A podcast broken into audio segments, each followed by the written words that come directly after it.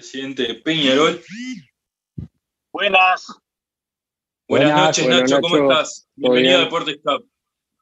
¿Andan bien? Bien, bien, Todo bien. Me imagino que recién salido del consejo. Sí, les voy a pedir para apagar la cámara, ir hablando tranquilo, así dejo el celular apoyado y voy hablando. Dale. Dale tranquilo. Así que tengo un rato largo de, carretera, pero puedo ir sin tener el celular en la mano y poder hablando tranquilo. Sí, recién salido de, un consejo directivo atípico ahí con en los aromos, en el parrillero nuevo que hicimos. Y bueno, con un homenaje a la cuarta campeona después de 14 años, que, bueno, que vino todo el Consejo Ejecutivo de Formativas, eh, el cuerpo técnico de Marcelo Broli y el presidente de la categoría, a que el Consejo Directivo les, les tributara ahí un merecido homenaje y después se le hizo también un, reconocimiento por parte del Consejo Directivo a, a la Riera y su cuerpo técnico y bueno, ahora una mesa larga y linda ahí de, de, de peñarolenses de todo tipo, consejo directivo, más el ejecutivo de juveniles, más eh, la directiva, más el, cuerpo técnico de primera, cenando algo todo junto ahí en los aromas, así que la verdad que una linda noche. Ahora rumbo a, a Minas, que, que la peña allá de Minas festeja el campeonato, así que a compartir un, un rato con ellos también y, bueno, y ya espero después en dos o tres días descansar un poco porque está bravo seguir este Justo eso te íbamos a preguntar, ¿no? Más allá de, de ahora lo del consejo, bueno, obteniendo el campeonato 53, eh, ¿lo vivís de otra manera pasando, las horas y eso o todavía no caíste de, la realidad? En el primer año de gestión, obviamente, y con la Sudamericana en el medio, y este campeonato que fue tan difícil, por lo menos para Peñarol.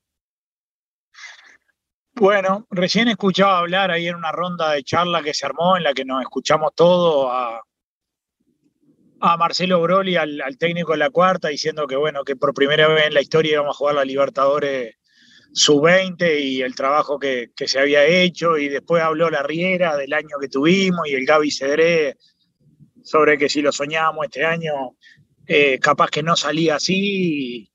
Y, y bueno, de, supongo que con el correr de los días yo no he podido parar, estamos en la peor época para el directivo porque estás con todas las altas, las bajas, eh, la renovación del técnico y, demás. Increíblemente pasa eso cuando terminan los campeonatos que, no te dejan ni disfrutarlo. Así que ahora escuchándolo un poco a ellos pensaba que capaz que en los próximos días donde me pueda desconectar un poco y no tener reuniones todos los días y demás, empiece a caer en la cuenta de que en general fue un, un muy buen año, que nos quedó el, sabor ahí agridulce de no haber podido coronar esa sudamericana, pero, pero que bueno, para un primer año de gestión, muchas de las cosas que nos habíamos propuesto salieron bien y, es una buena base para, como hablamos también en ronda todo recién, ir por un, por un 2022 parecido o mejor.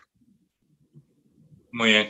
Te tengo que preguntar algo, que es obviamente las últimas horas que, ha ocurrido, el tema de la camiseta. ¿Qué, pasó con la demanda de la camiseta? Me imagino que superó las expectativas que ustedes tenían pensado.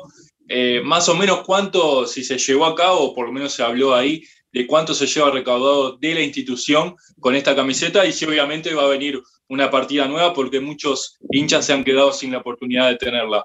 ¿Tenés algo al respecto? Bueno, de los temas que he tenido todos estos días, que me han mantenido, es al que menos le he prestado atención, la verdad. Y al no usar redes y demás, sé como que fue un tema medio pujante en redes, pero estoy medio por fuera de eso. Averigüé, lo que me decían es que hicieron una cantidad grande para lo que normalmente se vende siempre, pero que bueno, que, que esa cantidad eh, no alcanzó para la expectativa puntual que tenía esta camiseta. No recordaban ellos de, camisetas de Peñarol con tres, cuatro cuadras de cola como hubo esta vez. Eh, y, bueno, y que también cuando hace dos o tres meses la mandaron a hacer, eh, tampoco se preveía necesariamente el final de un año que fue increíble eh, en todos los sentidos y bueno, y que eso siempre genera también un fervor adicional. Entonces que era muy difícil para ellos prever el, ánimo con el que la gente iba a estar. En todos los casos, lo que sí es seguro es que ellos reconocen que, que deberían haber hecho más, te hablan de que la nueva partida puede demorar dos o tres meses y lo que les dije hoy en, en los únicos tres minutos que hablé es que lo que demore que la manden a hacer igual nuevamente, que, hay mucha gente que la va a querer para guardarla toda la vida y no importa si es ahora o, o en dos o tres meses. Así que eh, supongo que en un par de días le voy a hincar el diente a ese tema, pero, pero lo que es seguro es que vamos a, a, tener que hacer más porque, bueno, la gente se la quiere quedar como un recuerdo de algo que, que fue una de las cosas que salió muy bien en el año. Íbamos al parque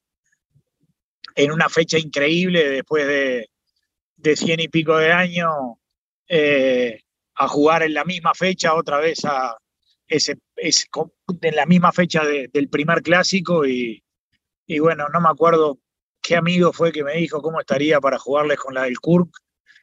Y ese día empezó a hacer la locura y bueno, enseguida hablamos con Puma y dijo, a mí no me, a nosotros no nos da en, en 10 días para mandar a hacer camisetas y las mandamos a hacer artesanales sobre las camisetas aquellas negras, pegarle una cinta y, y, cuando nos mandaron el diseño no podíamos creer cómo había quedado y, y ahí empezamos a decirle, bueno, pongan en el pecho la, la, fecha del primer clásico y después que ganamos ese clásico, aparte fue increíble la forma en la que le ganamos, dos goles en los descuentos, con, con que aparte son hinchas del club, todo, todo parecía escrito cuando nos fuimos dijimos cómo está para hacer esta camiseta que quede para el recuerdo y tener la fecha de los dos clásicos en el pecho. Y después todavía terminamos cerrando bien la serie y eliminando a Nacional. Y ahí mismo empezamos a decir, nos dijeron entre, entre que se mandan a hacer, viajan y demás, hay unos tres meses. Y, y bueno, y ese día empezamos a decir, pa, si campeonamos a final de año, va a ser una locura la gente atrás de esta camiseta. Y así fue. Y bueno, claramente eh, si bien, como nos dicen, hicieron como la vez que más camisetas hicieron, esta vez se quedaron cortos con una camiseta que claramente la gente la quiere guardar para la historia y bueno, y por eso es que, que se va a mandar a hacer una nueva partida. Bien, bueno, te dejo a los gurises que te pregunten nomás. Hola Nacho, eh, ¿cómo estás? Primero que nada, agradecerte por venir. Y recién vos recordabas un momento muy lindo para todos los hinchas de Peñarol, que fueron esos clásicos de, Sudamericana, pero quería preguntarte a vos, si tuvieras que quedarte con un momento eh, en este año de Peñarol, ¿con cuál te quedas vos? No, con el gol de Jesús en la espalda del jugador de Sudamérica.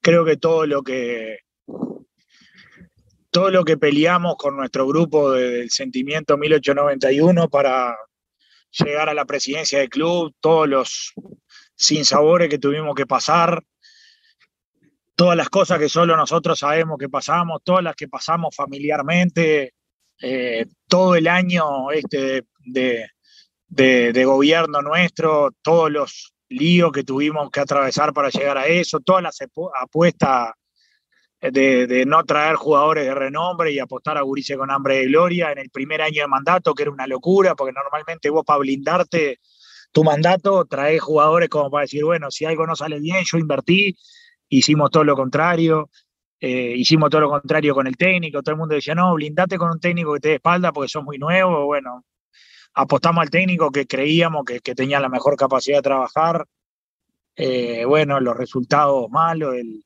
los empates con Cerro Largo por la Sudamericana en cancha de Wander, el, cabezazo para atrás allá en Cerro Largo, el partido Deportivo Maldonado, el clásico 2 a 0, eh, el campeonato que no pudimos ganar, que jugamos solo un clausura de, Tito Goncalve, todo se, se liberó en el grito ese cuando le pegan la espalda al jugador de, de Sudamérica y entra la pelota. Yo creo que, que debe ser de los goles que más recuerdo haber gritado en mi vida porque fue como una liberación de, de todo. Así que después el otro de, de Jesús fue increíble, pero ya era más como, bueno, ahora sí vamos a festejar. Creo que el, el, el primero de los dos de Jesús fue como el grito de, de, bueno, ahora el campeonato está más cerca de que sea nuestro, no hay ningún tricampeonato de, de Nacional y, y bueno, y, y, todo el trabajo que hicimos durante todos estos años para llegar y todo el trabajo de este año, eh, dio en cierta manera su fruto, que después lo terminamos coronando en el Estadio Centenario, con, con una final muy peleada también, eh, pero, pero creo que ese seguro sea el, punto que, de hecho sigo mirando ese gol al menos dos, tres veces al día, porque de hecho hay un video de la cancha que el, grito de gol eh, en el audio es tan profundo de todo el mundo gritando que la verdad que eriza. Sí, de verdad. Es el video de nuestro amigo Pato que le mandamos un saludo que está impresionante. De vez en cuando toda la, hinchada lo mira. Sigan nomás, Gurice. Nacho, buenas noches. Este, ¿Qué se sintió en tu primer año de gestión lograr el campeonato uruguayo y de la manera que, se dio, ¿no? Ganando el partido en el campeón de siglo, a lo Peñarol. Y bueno, y ya cuando hablaste de balance, ¿qué balance haces en general en todos los aspectos de este primer año de gestión?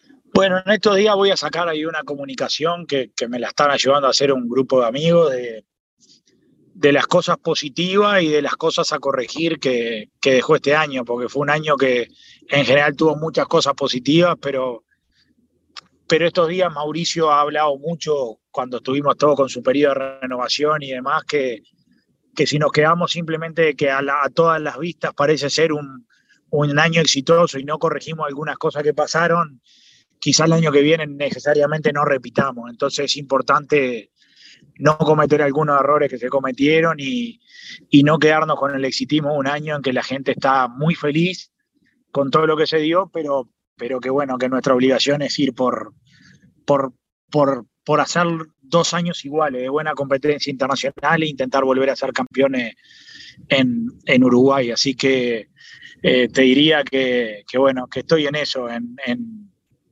en valorar eh, en orden la, paz política que logramos tener en este año, es decir, no hubo temas políticos ni en las radios, ni en los medios, ni nada, y mucho de eso tiene que ver con que todos los grupos políticos tienen su lugar en todas las áreas de trabajo del club, cosa que reclamamos durante muchos años.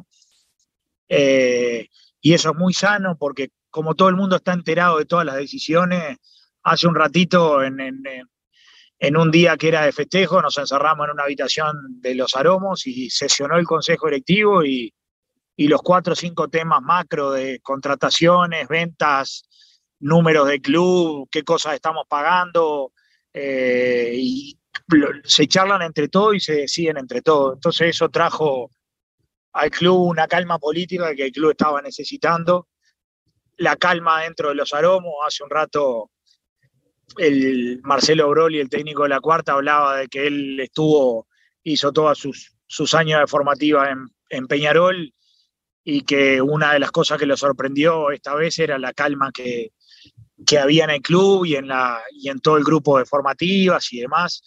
Eh, eso creo que han tenido mucho mérito eh, Bengo Echea, el Indio, el Gaby Cedrés, el Popi Flores, Seba Roquero, el Caballo de los Santos, en, que el, club respire calma y que cuando hay problemas se, se arreglen puertas adentro, que ahora habló hace un rato el, profe de, Mauricio Larriera, que es un crack, cuando le tocó hablar para todo ahí, dijo, eh, nosotros tuvimos muchísimos problemas este año acá adentro y supimos siempre arreglarlo entre nosotros, puertas adentro, y mantener a Peñarol firme y unido.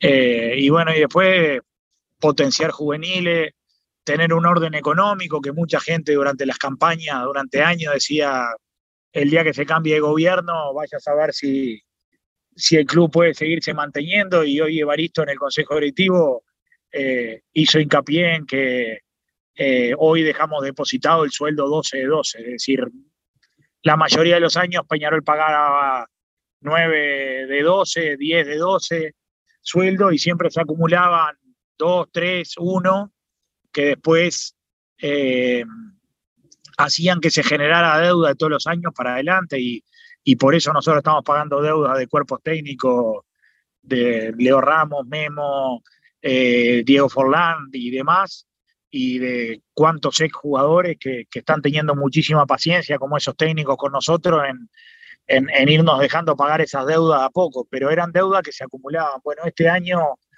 no genera ninguna deuda y está totalmente pago la riera, los jugadores y demás. Entonces, son las cosas que, que, hay que valorar, que no es más que nuestro deber hacerlo, pero que, para nosotros que nos ha costado mucho mantener todo eso en orden, la rescatamos como positiva.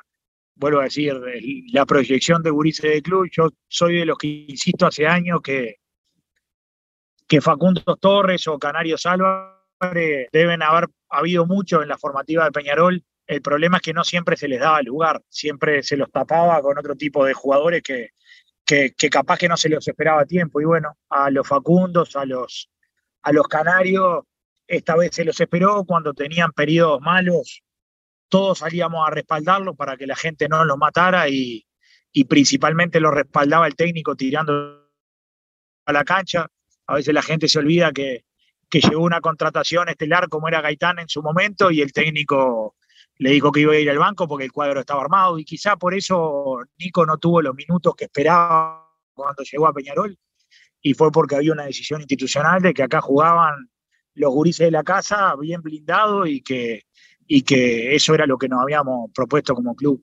Así que en formativa, que también fue como muy comentado supuestamente que habíamos hecho enormes cambios y la realidad que solo cambiamos la cabeza, pero que quedó la misma estructura abajo y que estábamos convencidos que esa estructura iba a funcionar mejor.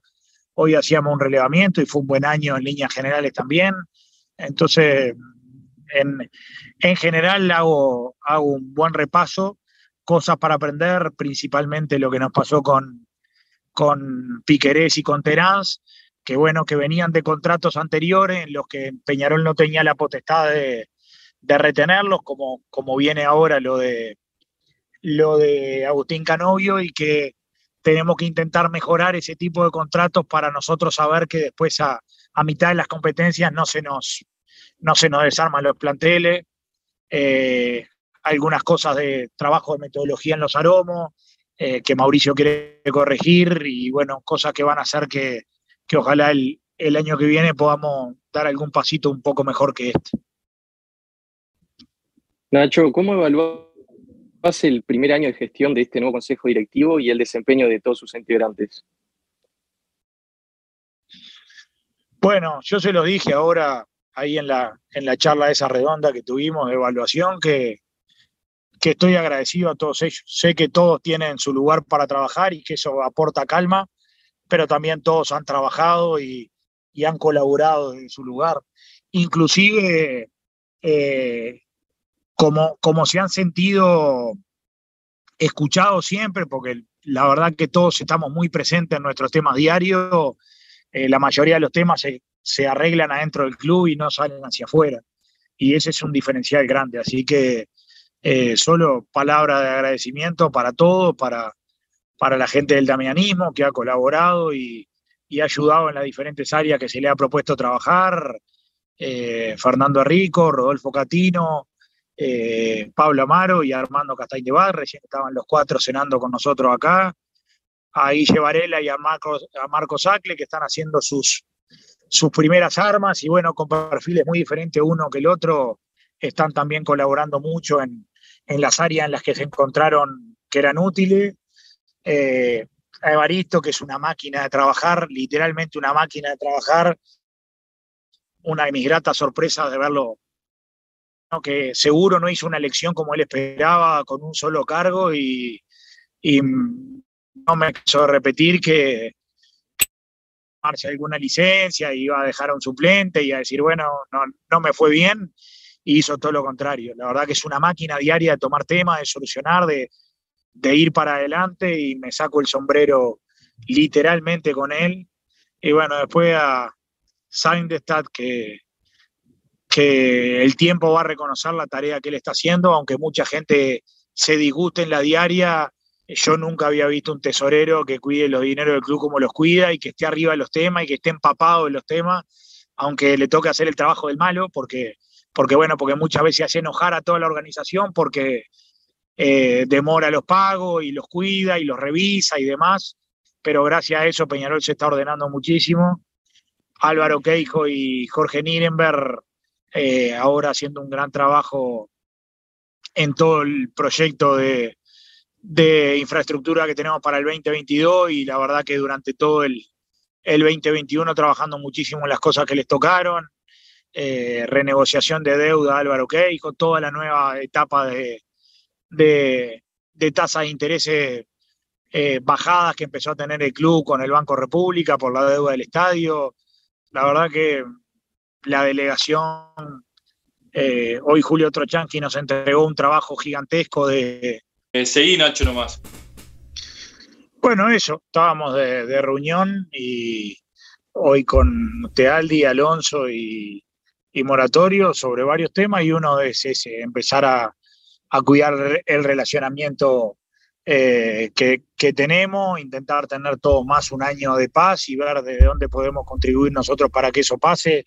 Así que ahora durante enero supongo que va a haber varias reuniones para, para bueno, para para evitar todas estas cosas que no le hacen bien a Peñarol, no le hacen bien a los árbitros, no le hacen bien al fútbol. Así que ya estamos trabajando en eso. Bien. Ahora te tengo que preguntar algo que obviamente está latente, porque una vez que finalizado el campeonato es lo que empieza, que es el mercado de pases. Pero vamos a hacerlo sencillo. Yo te voy a preguntar bajas, altas y lo que se viene nombrando, capaz con algún nombre que, se estuvo tirando por ahí. Vos más o menos eh, nos vas contando a ver qué es lo que se habló, qué es lo que se sabe y lo vamos viendo. ¿Te parece? Me parece bien. Bien. Vamos a empezar con las bajas. ¿Cuáles son las bajas confirmadas? No, me gustan, ni, las muy, ni las muy bajas ni las muy altas. No, no, no. O sea, bajas directamente. Las que están confirmadas. Nosotros, eh, bajas confirmadas, ninguna por ahora. Ninguna por ahora. Confirmada. de Paco que salió hoy?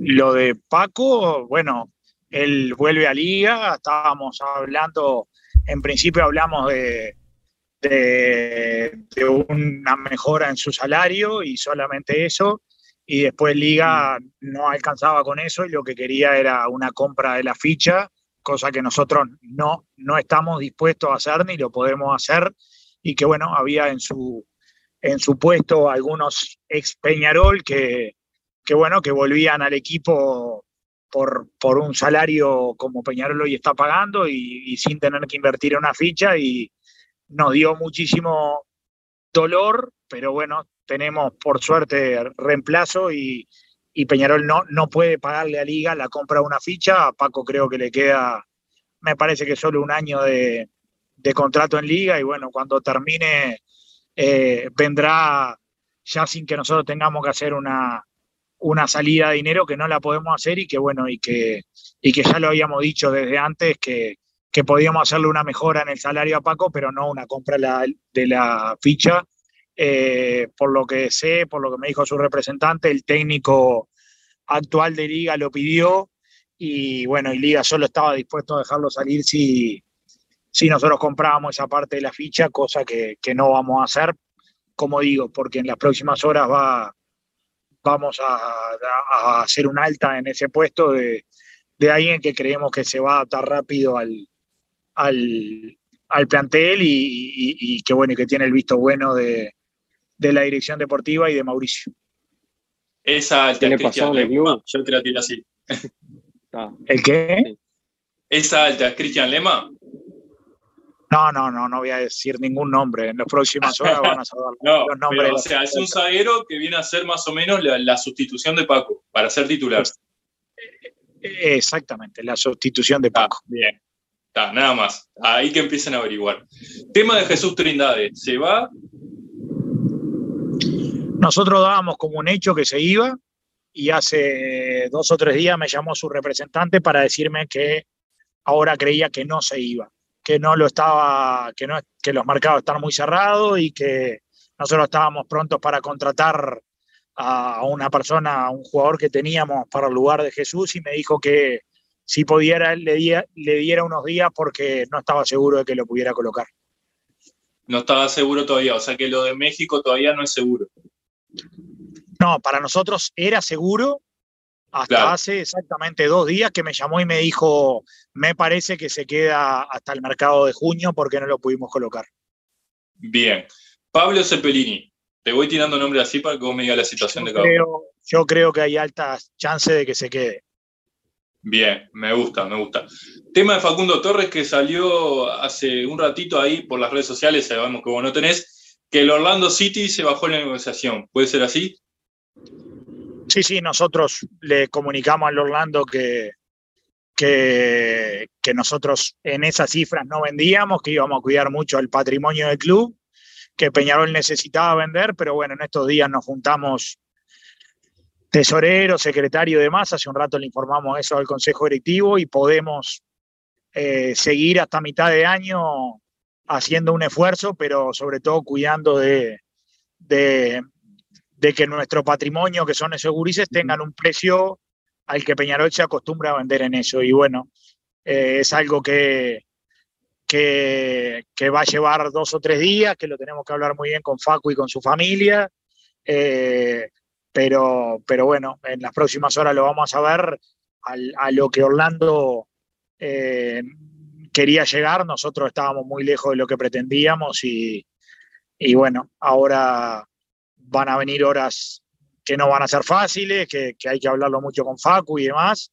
Eh, hay que cuidar al jugador, el jugador está donde él quiere estar eh, y, y, saber que en julio, que los mercados de Europa se ponen fuertes, de seguro ahí le llegue, a no ser que ahora en el próximo 15 días o, un mes aparezca algo que también puede ser perfectamente, pero en, los dineros que, que si bien era una venta récord, no era lo que, lo que nosotros nos habíamos propuesto y, y, bueno, preferimos cuidar el patrimonio del club, aunque nos cueste unos meses más de estar un poco con la soga al cuello, le vamos a buscar la forma de llegar a, a julio-agosto eh, sin, sin mal vender eh, a esos que tanto nos ha costado formarlo y, que tanto esfuerzo hemos hecho para que se los cuiden el primer equipo, que es lo que yo les decía hoy. Es decir, eh, apostar a ellos implica que muchas veces los hinchas, cuando ellos tienen bajones, te puten y te digan, vos eh, pone a otros que, que, se nos va el campeonato y demás. Y bueno, todo ese trabajo que, que implica sostenerlos en cancha eh, implica también venderlos bien para después poder invertir ese dinero en la ciudad deportiva y demás y seguir creciendo. Y, bueno, y la, oferta de Orlando estaba un poco lejos de lo que pretendíamos. Exacto. Agustín Canovio, tema de renovación, si hay algún interés. Bueno, hoy hablé con la gente que lo representa y por ahora lo tenemos en casa y ellos saben que para Peñarol es prioridad tenerlo al menos este semestre eh, Así que esperemos que, lo podamos disfrutar un tiempito más. Bien, Giovanni González, ¿se va, se queda? Yo creo que se va a ir, eh, en eso habíamos quedado. Eh, si viene Giovanni, ya habíamos dejado la contratación de Pumita hecha, así que es uno o el otro, ahí no tenemos un problema, porque de hecho eh, Pumita juega muy parecido, con un poco quizá eh, más de posibilidad hasta jugar de volante y de pelota quieta y demás, así que ese puesto, si se queda Gio vamos a estar contentos y si Gio se va, que es lo más probable, ya está Pumita contratada, así que eso ya lo teníamos cubierto. Bien, o sea que Gio se va.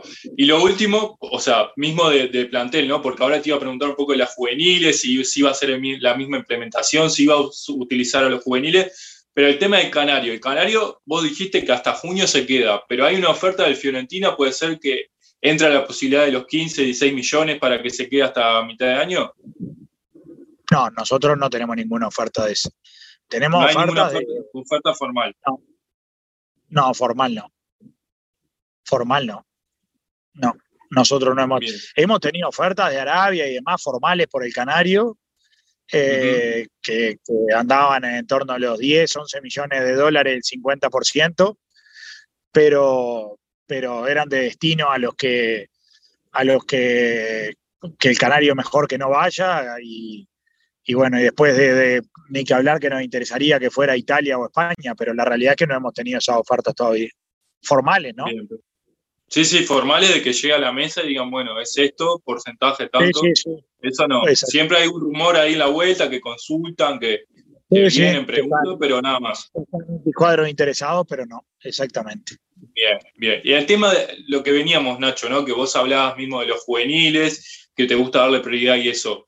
En la planificación, obviamente, y lo tuvimos a Mauricio la semana pasada, está el tema de los juveniles. Por algo también Raúl Salazar ahora va a trabajar en conjunto con Mauricio y es una prioridad. Se le va a dar prioridad, por ejemplo, a Alejo Cruz, a Cachete Sarabia que vienen de Racing, también capaz alguno de tercera y de sub-19 para el plantel del 2022.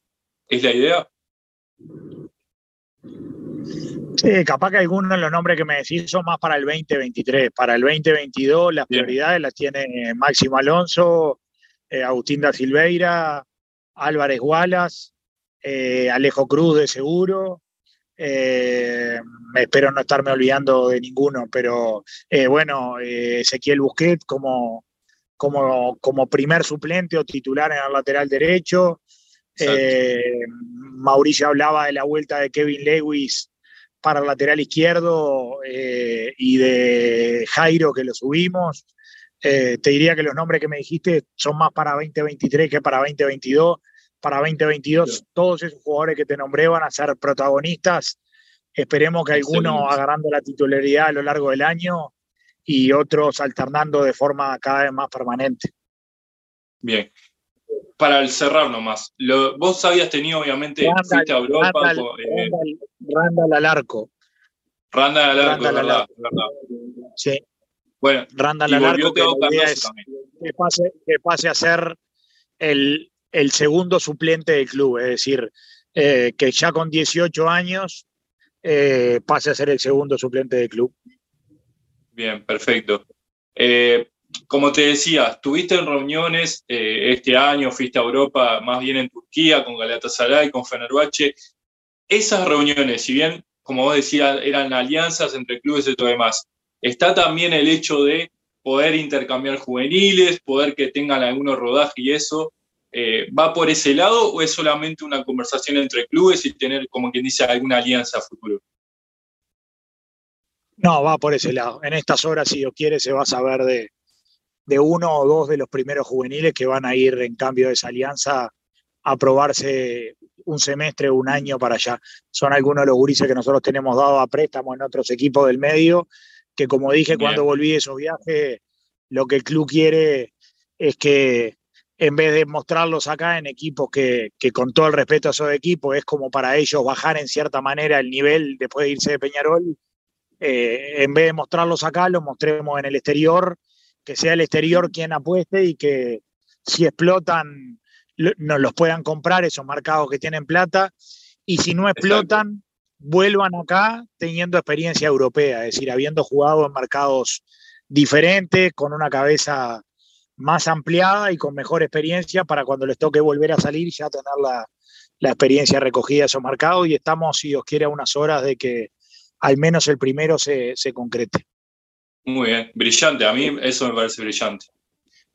Para Turquía. Para Turquía, bien. No, preguntarle si. Yo te voy a preguntar por, por, el pelado Cáceres, si es cierto que, habló.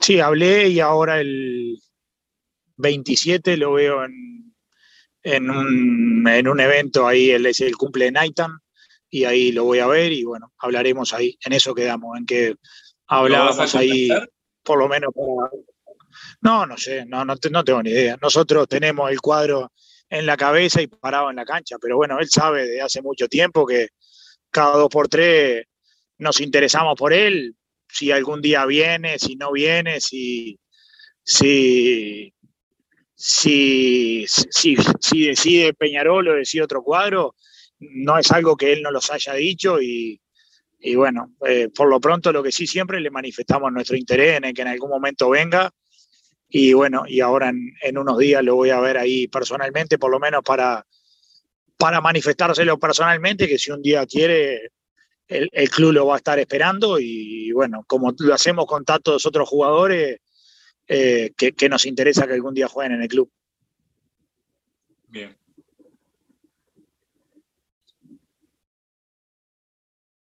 Nacho, Nacho faltó un jugador ahí. Este, lo de Kevin Dawson. En los comentarios están con ese tema de Kevin Dawson. Si sigue, se va, ¿en qué está? Por ahora sigue en el club, tiene un año más de contrato y, y bueno, el periodo de pase recién comienza. Así que a medida que vaya evolucionando, llegarán ofertas por él y mercado a los que podrá ir y ahí Kevin y nosotros evaluará si es el momento de, salir del club e irse campeón. Así que eso eh, lo, vamos a ir evaluando con él y vamos a ir viendo cómo progresa eso. Gastón eh, Olveira, eh, ¿hablaron con él como, como, se dice? ¿Hubo sondeos por él? Bueno, nosotros tenemos cuatro arqueros en carpeta, que la idea es que vengan más allá de la salida o no de Kevin, y él es uno de ellos y es uno de los que nos hemos interesado en su, en su, en su contratación. Eh, como hablamos hoy en la comisión de fútbol antes del consejo directivo, nosotros hasta final de diciembre nos pusimos tiempo para evaluar las condiciones de cada uno y después recién ahí tomar la decisión. Bien. No, no tienen más preguntas, si no hacemos el ping-pong que es medio cortito y, ya cerramos ahí. Pará, pará, yo, yo quiero tirarle una. alguna más? Pará, claro, no, quiero preguntarle por mi, por mi jugador sueño. Si una si a él se Por tu pollo, a ver, si te claro, el sueño. Claro. Leonay Sousa, Nacho, preguntaste por él.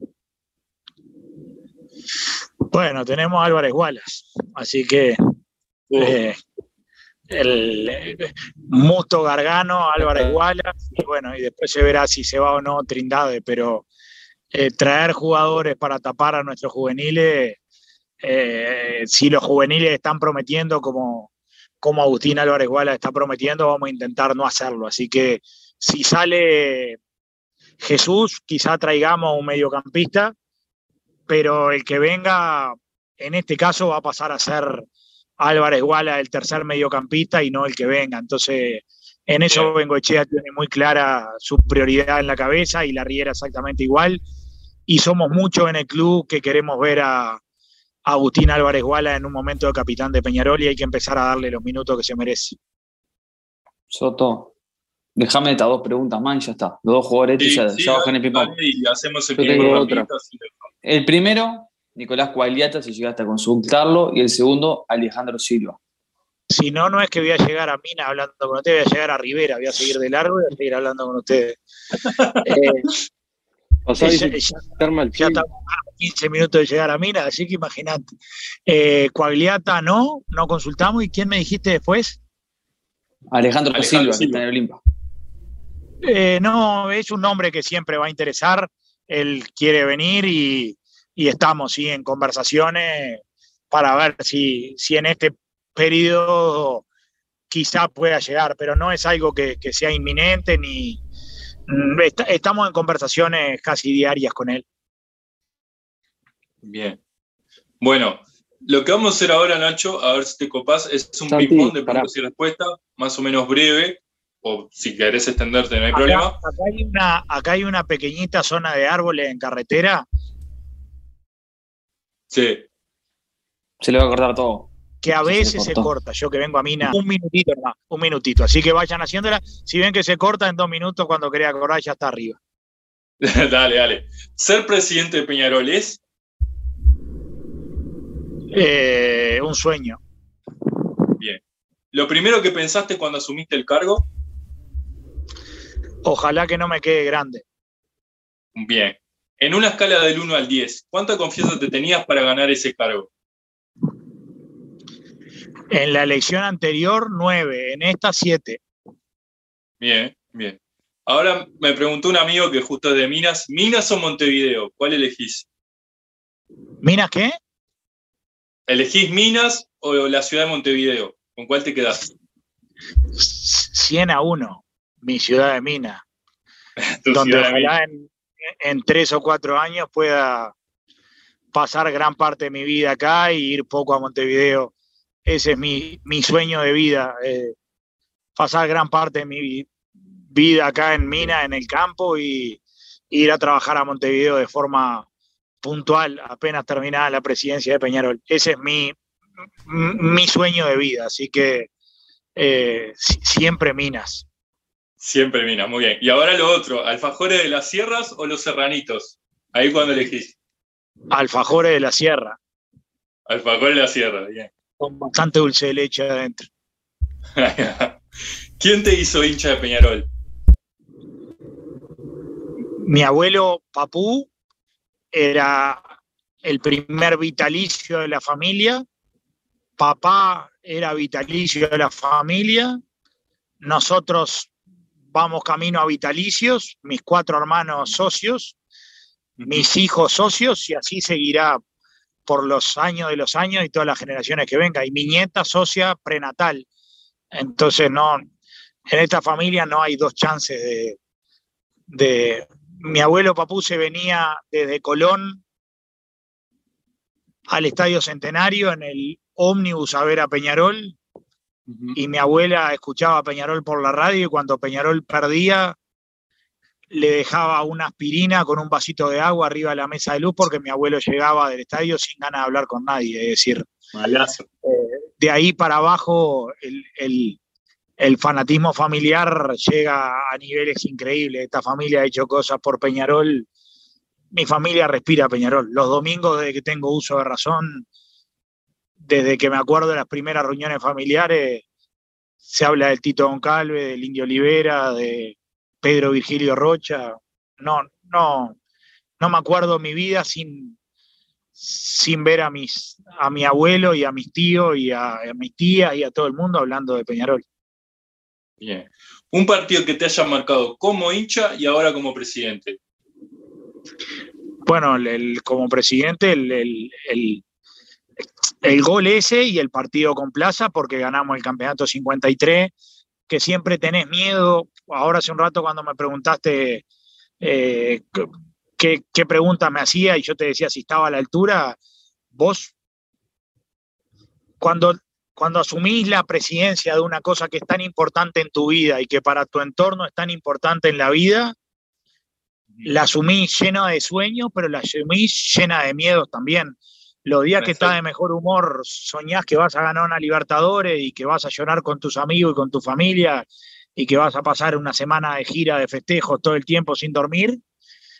Y cuando las cosas están mal, soñás que te puedes comer un quinqueño y que capaz que nunca más podés pisar la cancha porque los hinchas te van a decir, vos fuiste el culpable del quinqueño. Y bueno, y cada vez que perdíamos dos puntos durante este año y la gente decía, si ganan el tricampeonato te meten el quinqueño, y dormías dos horas en toda la noche, decía, eh, yo no imagino mi vida sin poder ir nunca más a ver a Peñarol.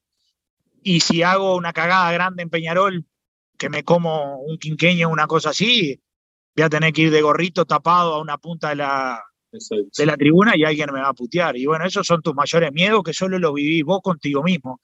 Como cada vez que vas a jugar un clásico, decís, qué lindo estaría ganarlo, pero cómo me dolería si algún día pierdo un clásico mal y con esos miedos y, y, con, y con los triunfalismos que a veces cuando estás muy bien sentís, si este año ganamos la copa o, o este clásico eh, le hacemos tres goles o no sé qué, convivís a diario y eso es como la vida misma. La realidad es que el, el día que, que, ganamos ese 53, que, que es seguro el, el partido al que te voy a dar la respuesta a esa pregunta, sentí que al menos en los tres años de mandato económicamente iban a ser buenos, porque el club lo vamos a dejar más ordenado de lo que lo agarramos. Muchas veces cuando se decía, este va a ser un gobierno como el de X personas de otros clubes que no les ha ido bien eh, en lo económico, va a, ser, va a fundir el club. Y aparte no va a ganar nada. Bueno, miren, ni va a pasar eso porque el club lo vamos a dejar mucho más ordenado de lo que lo agarramos. Y bueno, y por lo pronto en los tres años ya metimos un campeonato y una buena participación internacional. ¿Eso me alcanza? Seguro que no, pero que, que, ese día dormí más tranquilo de decir, bueno, eh, por lo menos le pusimos una estrellita más a, a, los campeonatos de Peñarol, eso me hizo dormir un poquitito más tranquilo con esos miedos que te digo y con, y con, y con los exitismos. Exacto. ¿Bar sí o bar no? hoy lo hablé eso con Alonso. Ay, no lo sé, la verdad. No lo sé. Nos ha ido mal con los dos, como le digo. ojalá, eh, ojalá. También se lo dije, él me dijo que creía que el bar recién iba a estar para mayo y, y bueno, no era lo que nos habían dicho antes y, Y la verdad que a esta altura creo que la discusión es, bueno, que no lo hayan ninguno o que lo hayan todos, ¿viste? Y creo que es lo que vamos a estar discutiendo ahora durante enero. Bien. ¿Ganar por goleada o en la hora?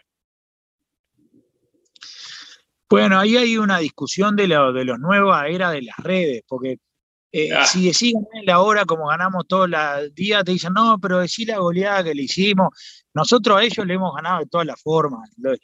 Eh, no, se olviden que nosotros los que somos de la era del quinqueño, en 10 días le ganamos, iban ganando 2 a 0 y le ganamos 3 a 2, iban ganando 3 a 1 y le ganamos 4 a 3.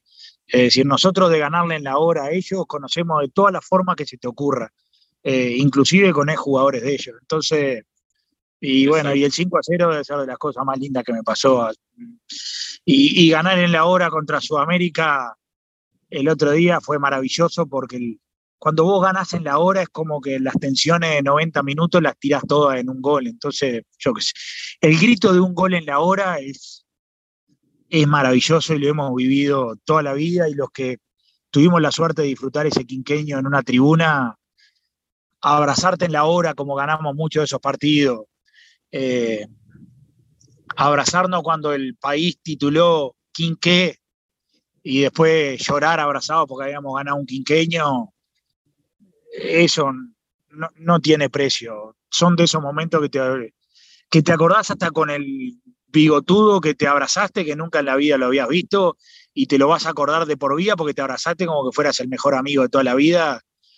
Esas cosas creo que te la dan solo los, los goles en la hora. Después, el 5 a 0 que tuvimos la suerte de vivir, cada gol lo iba festejando un poco más, pero no era que lo festejabas como, como el gol en la hora.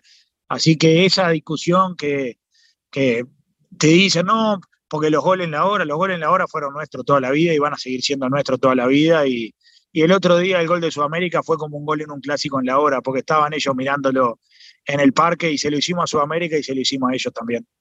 Es verdad, es verdad. ¿Bancar a la Riera fue difícil? Muy difícil. Y, lo que más me enoja es que es que, que se vea como algo positivo porque fuimos campeones, es decir, pero así somos los hinchas. Hoy Mauricio en la charla que dio ahí ante todo el consejo directivo y demás, dijo, acá lo único que tenemos que saber es que solo sirve ganar. Solo los que estamos puerta adentro sabemos que si no hubiésemos ganado, nosotros habíamos trabajado bien. Pero eso no se lo puedes explicar a nadie. Es decir, porque a nadie le va a interesar. Te va a decir todo divino con el trabajo. Si no sale campeón, no sirve para nada. Y eso es lo que tenés que entender cuando estás en este club. Por eso yo te digo de mis miedos cuando asumí, creo que ese gol de, Jesús me, me, liberó hasta, hasta de eso que te decían. Vos al final de tu mandato te vas a haber comido un quinqueño de ellos. Y tanto te lo decían que en algún momento tenías ese miedo a diario de decir, eh, ¿qué mierda hago si me como un quinqueño? ¿Y, qué, y cómo hace mi familia para seguir diciendo a ver a Peñarol? Y, bueno, eh, todas esas cosas, mientras lo estás bancando, te las estás jugando en tu cabeza y después decís, me tengo que sacar todo eso de la cabeza y me tengo que solo dedicar a ver si el trabajo de Mauricio es bueno o no lo es y aguantarlo convencido de que los resultados iban a llegar y bueno, hoy la gente nos premia por eso, pero si no hubiésemos salido campeones, aunque nadie lo quisiera escuchar, yo a mi entorno le hubiese dicho, miren, ahí se estaban haciendo las cosas bien para salir campeón. Exacto, exacto. Eliminar a Nacional de la Sudamericana fue...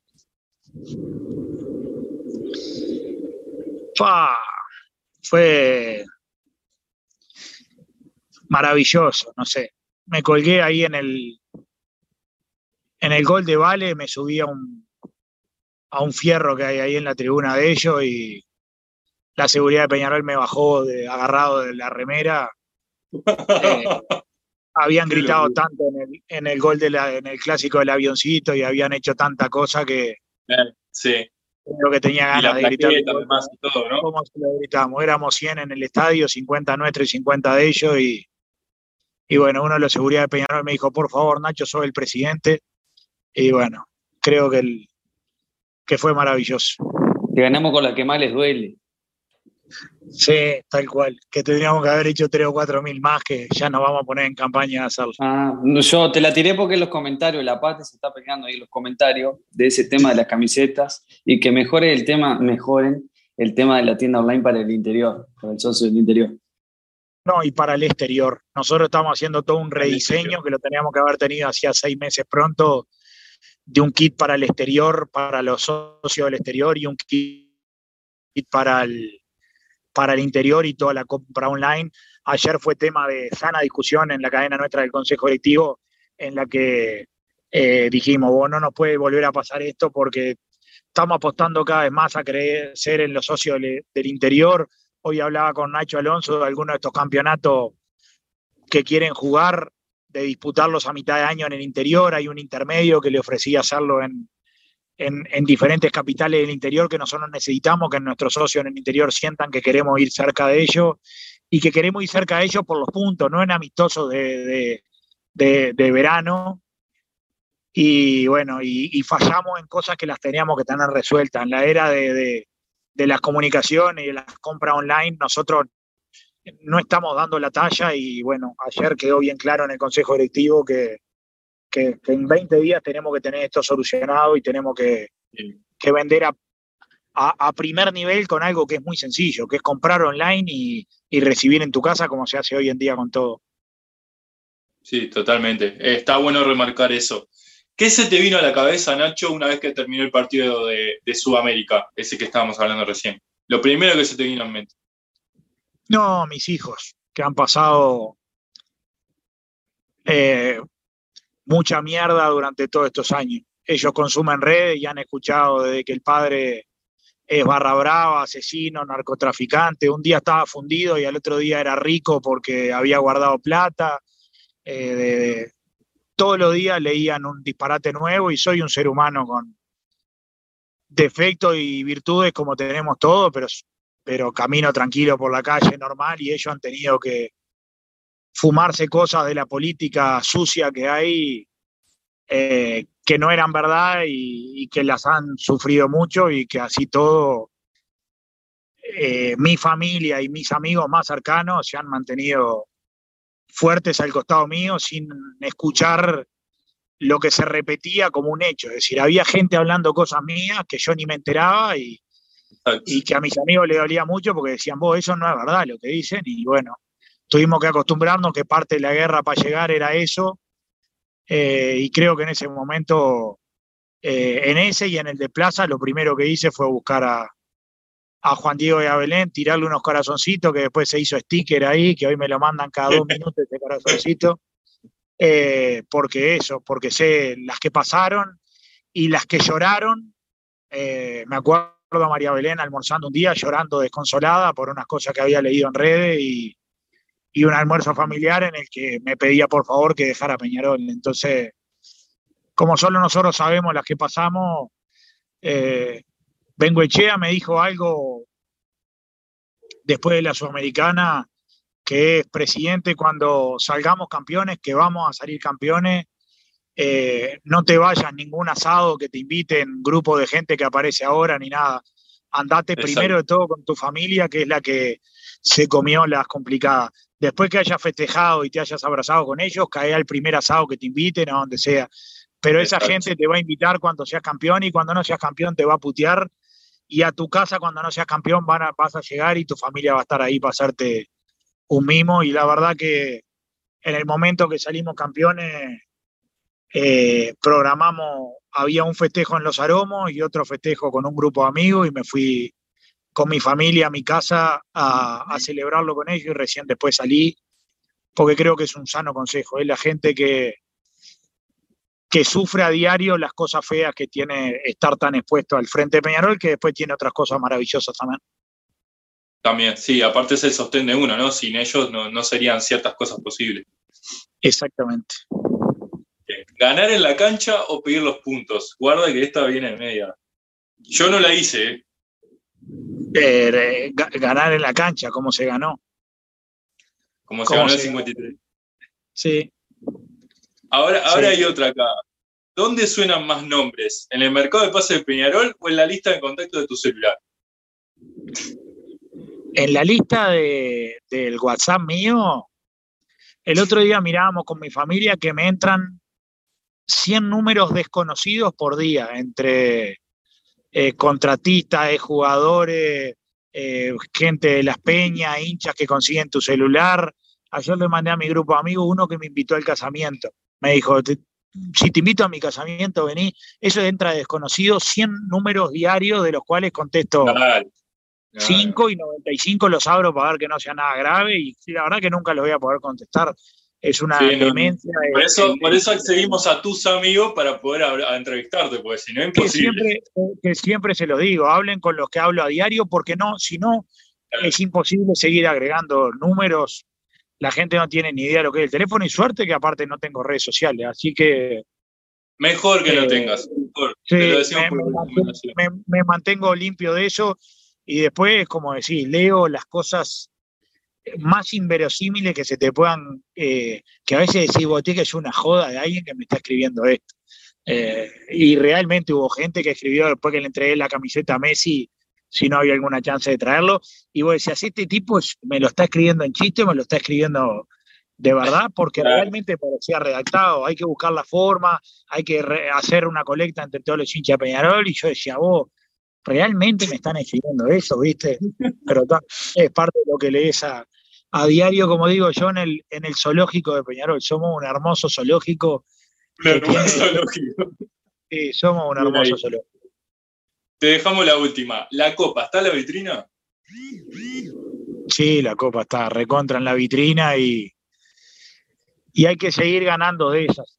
Lo dije bastante estos días, nosotros no íbamos por cortar un tri, íbamos por ganar otro uruguayo para, para seguir estirando la ventaja con ellos también en uruguayo, es decir, estirarla en clásico, estirarla en uruguayo, estirarla en competencias internacionales, estirarla en fútbol sala, estirarla en fútbol femenino. Eh, el Tito Viejo, de las mayores enseñanzas que me dejó, fue cuando me dijo, a Nacional no tenés que odiarlo, a Nacional tenés que ganarle. Y ese es el mayor legado que me dejó, porque cuando vos les ganás, todo vuelve a la normalidad y tenés que laburar para ganarlos, no para odiarlos, hay que ganarles. Y, con eso somos todos felices. Así que eh, a eso nos tenemos que dedicar y para eso tenemos que laburar a diario, aguantar las presiones, trabajar a conciencia y armar buenos planteles que, que ganen campeonato y que estiren cada vez más las diferencias en todo como la hemos tenido a lo largo de la historia. Bien. Te mandan un saludo Bruno y Valentino, que fueron los que armaron el pipón. Dicen aguante Minas, porque Bruno es de Minas, así que le mandamos un saludo. ¿Algún comentario que esté ahí, Gurises? Y ya cerramos, así lo dejamos a Nacho con la gente de, su país, de su tierrita ahí de Minas, con la gente de la Peña. No, yo no voy a leer ningún comentario, dejarlo en paz al hombre, es una hora que lo tenemos acá. Todo preguntan lo sí, no, le preguntamos. Que, vaya a disfrutar con la gente de la Peña. Estoy llegando a mi ciudad, estoy a 10 minutos con una luna terrible adelante, eh, divina. Así que si será lindo, Minas por siempre bonita, pero más linda en abril, como dice el, la canción. Estamos, pero venimos acá con Claudio Riva, hermano de la vida, compañero de ruta ahora y, y compañero de muchas batallas, así que eh, acá venimos a disfrutar un, buen asadito a mina con un bruto lunón enfrente, parece dibujada realmente. Bien ahí. Bueno, un saludito a Claudia ahí que te, te hizo la aguante prácticamente. Nada, agradecerte Nacho por estar acá, te pudimos tener. la entrevista entera la hora. Se la comió. Él ya estuvo acá, así que él te puede decir más o menos que él estuvo como una hora también. Así que estuvo con Juan, su cena también me acuerdo. Anduvimos, anduvimos por ahí, sí. Estuvo bárbaro. no tuve que gastar batería en el celular, la vi en vivo. Bien, ahí, bien ahí. Bueno, agradecerte, Nacho, de corazón por tenerte acá. La podían ver porque venía el hombre no estaba con, el, con la cámara. Claro, claro. Él, puso la cámara, ¿viste? Ya te tiró esa. Sí, tal cual, tal cual. Bueno, agradecerte, Nacho, como digo, eh, de corazón por estar acá con nosotros. sabemos todo eh, el trabajo que tenés en el día y estás a full. Eh, por darnos este tiempo. Ya te consumimos una hora, te hicimos a menos el viaje, pero agradecerte de corazón, principalmente por, por la gestión que has tenido, por el campeonato, eh, por defender a los hinchas de Peñarol. Creo que se han sentido representado también el hincha de Peñarol defendiéndolo como lo defendiste todo el año, no solo por Sudamericana, sino en el campeonato también. Y bueno, eh, ¿algún saludo que quieras dejar? me imagino que en unos días vas a poder disfrutar de la familia eh, como decís vos, tanto ha sufrido eso, me parece que se merecen un descanso y disfrutar en familia es lo mejor para después poder encarar el 2022. Así que al saludo que quieras dejar, obviamente, a un mensaje al hincha y nos vamos bien, nos estamos yendo. No, agradecerle a ustedes, perdón que no siempre puedo salir, me gusta salir mucho en los medios partidarios y dedicarles tiempo, saben que salgo siempre que, que puedo, porque bueno, son parte de los que viven a Peñarol a diario. Ustedes que son de la era de las redes y que todo lo consumen y que leen 100 nombres diferentes por día y que, y que la inmediatez de las redes hacen que, que tomen posturas muy rápidas por algunas cosas. Lo que le he escrito a alguno por WhatsApp, es decir, cuando algo no les cierre, confíen en que por algo lo estamos haciendo. Hoy abrí el WhatsApp muy poquito durante el día y era eh, no sé, 10, 12, 15, pa, ¿cómo dejamos ir a Paco solo por 300 mil dólares? Bueno, no te preocupes que algo tiene atrás. Entiendo que quizás no lo entiendas de una, pero créeme que seguro ya hay una contratación cerrada y que cuando la veas vas a decir, mirá, que, no pusimos los 300 mil y vino tal, que, que, se va a tener que readaptar, pero, pero que está a la altura y que eso hizo que, que me da un dolor terrible porque Paco sabe lo que lo queremos y se lo dije, pero Peñarol no puede comprar ese tipo de fichas eh, que después no necesariamente tienen reventa, por eso es que el club arrastra tantas deudas para atrás. Entonces, solo a, los que están en esta era de las redes, a veces cuando escriban algo muy impulsivo, desen unas horas para decir, vos, pará, vamos a intentar ver el porqué de esta, de esta decisión atrás que, que no es que dejamos ir jugadores o que traemos no sé qué, porque sí, todo tiene un porqué atrás y crean que hay mucho laburo atrás de cada decisión.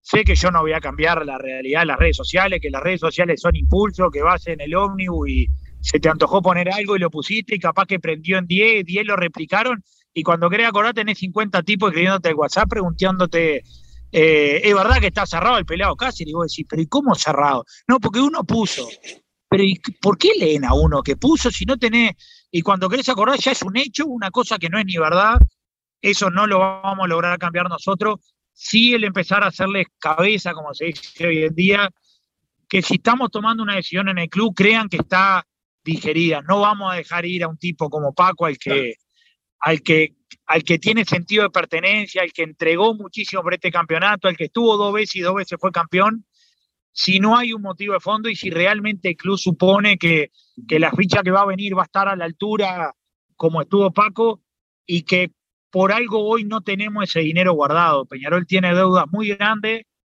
que las tiene que cubrir, que tenemos tipos como el Cebolla, como el Lolo, como Marcel, como Urreta, como Forlán, como Memo, como tantos otros jugadores que, que nos están siendo eh, eh, calmos en el cobro de esas deudas, no nos están exigiendo todos los meses cosas que las están eh, reclamando legítimamente porque alguien alguna vez se las firmó y nosotros no podemos decirle a ellos, mirá, perdoname dos meses y al tercer mes te achico una cuota a la deuda y después salir a comprar una ficha alegremente por 300 mil dólares, porque ellos te van a llamar y te van a decir, vos, pero pará, hay para compras de fichas jugadores que capaz que después no los pueda revender y no hay para pagarnos a nosotros. ¿Se entiende? Entonces, todas las explicaciones, todas las cosas tienen un trasfondo de, cómo estamos intentando cuidar al club. Y si no lo logramos retener es porque sabemos que va a venir un jugador que, que la gente se va a poner contenta cuando llegue, que va a estar a la altura. Entonces, simplemente eso, hoy se lo puse a un a un hincha que le contesto siempre, que lo reconozco como un gran hincha de tribuna, que me puso, no puede ser lo que acaban de hacer con Paco. Le dije, vos, eh, confía, confía que por algo lo estamos haciendo. Le podemos raro, le podemos acertar, pero no hacemos las cosas porque sí. Así que ese sería el único mensaje que, que me gustaría decirles porque se viene un mes y pico en el que ya veo que voy a dormir tres horas en la fiesta y cuando prenda el celular va a decir, ¿por qué hiciste tal cosa? Y es una noticia que salió por Twitter que no está ni confirmada, ¿viste? Sí, sí, es difícil hasta para nosotros los periodistas informar cosas que interpretan otras, así que bueno, está. Va a ser un mes complicado, Nacho. Y bueno, nosotros nos acostumbramos a, convivir con eso, pero bueno, ya que de paso la mayoría de los que los escuchan a ustedes o los leen son gente que pasa su día en redes y no es mi, y no es mi, mi forma, capaz que les contribuyo con algo a esto, a veces decir, vos, tómense en un ratito para no dar por hecho algo, y si es dado por hecho, esténse seguros que tiene una explicación atrás de por qué se hizo. Exacto. Muchas gracias, Nacho. A disfrutar del asado ahí con la gente, con Claudito también. Les mandamos un abrazo y bueno. Un saludo al Salva. Sí, al, al, a mi hermano el Salva, que, que bueno, las cosas más felices me pone venir a Mina que lo voy a ver a él. Así que, que bueno, hoy, me, hoy se vuelve Claudio y toda la barra para Montevideo y yo me quedo en, en Mina acá a descansar y a pasar un ratito más con Salva. Bien, vamos arriba, Nacho.